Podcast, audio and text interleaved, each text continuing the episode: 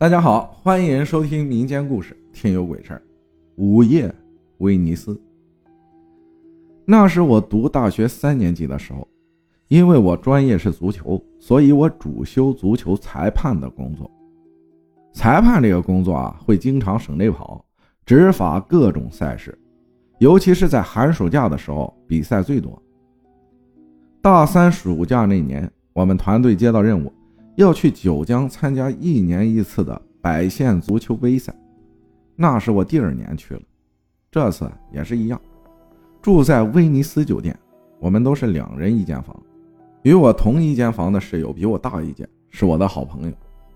这个房间的位置我记得很清楚，是处于整条走廊倒数的第二间，一开门啊，正对着的是一个消防通道，消防通道门是开着的。里面就是泛着绿光，因为有警示牌嘛，这都没什么。这个房间我一进去就感觉挺大，很是昏暗，灯光全打开也好暗。因为我们裁判员都是下午就得来报道的。当时拉开窗帘，感觉阳光充斥整个房间，而且我们本都是学体育的男生，血气方刚的，邪事儿也根本不会去想。第一天晚上，我俩聊天聊了一晚。后面他跟我说，他明天下午比完赛就要提前回南昌了。我当时听了还挺开心，说去吧，我一个人住舒服的很。第二天我执法了一天球赛，晚上很累，就早早的睡下了。我是睡在靠门的那张床上，迷迷糊糊的就睡着了。我开着玄关和厕所里的灯。没睡多久，隐约间感觉玄关处有人，一看有一个女的，长头发，穿着白色长裙子，慢慢的走到我床边，坐下了，坐在床上。此刻我躺在床上，全身上下只有眼睛能动。我环顾四周，很清楚的能看到茶几上，我随手扔的裁判包，我的口哨。我的红黄牌都摊在桌子上，他慢慢的趴在我的胸口，头发完全披散下来。此时啊，我倒还不怎么害怕。这里补一句啊，大学时候长相还是可以的，在我们体院啊也算帅哥级别。然后他慢慢的把嘴凑过来，想亲我的嘴，因为这时候我快要看到他的眼睛了。我怕的翔都快出来了，极力挣脱，但浑身没劲儿。最后我用力憋着，冲了一股子劲儿，突然自己就像醒了一样，眼睛睁开了。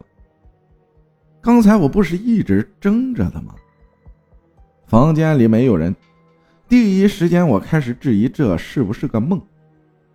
但是当我看到茶几的时候，我懵了。我的裁判包、口哨、红黄牌这些。都和我刚才看到的一模一样。当晚我几乎没怎么睡。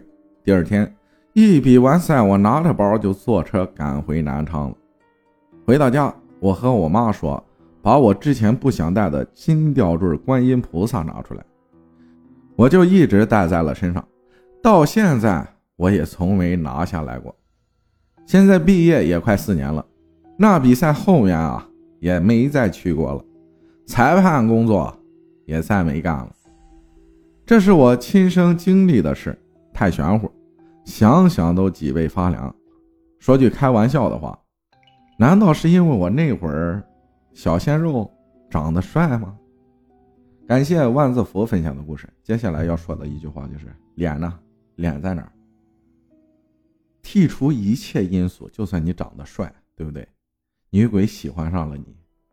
充其量你那个也是一个春梦，就一人能意淫到你这种程度的，你敢称第一，就没人敢称第二了。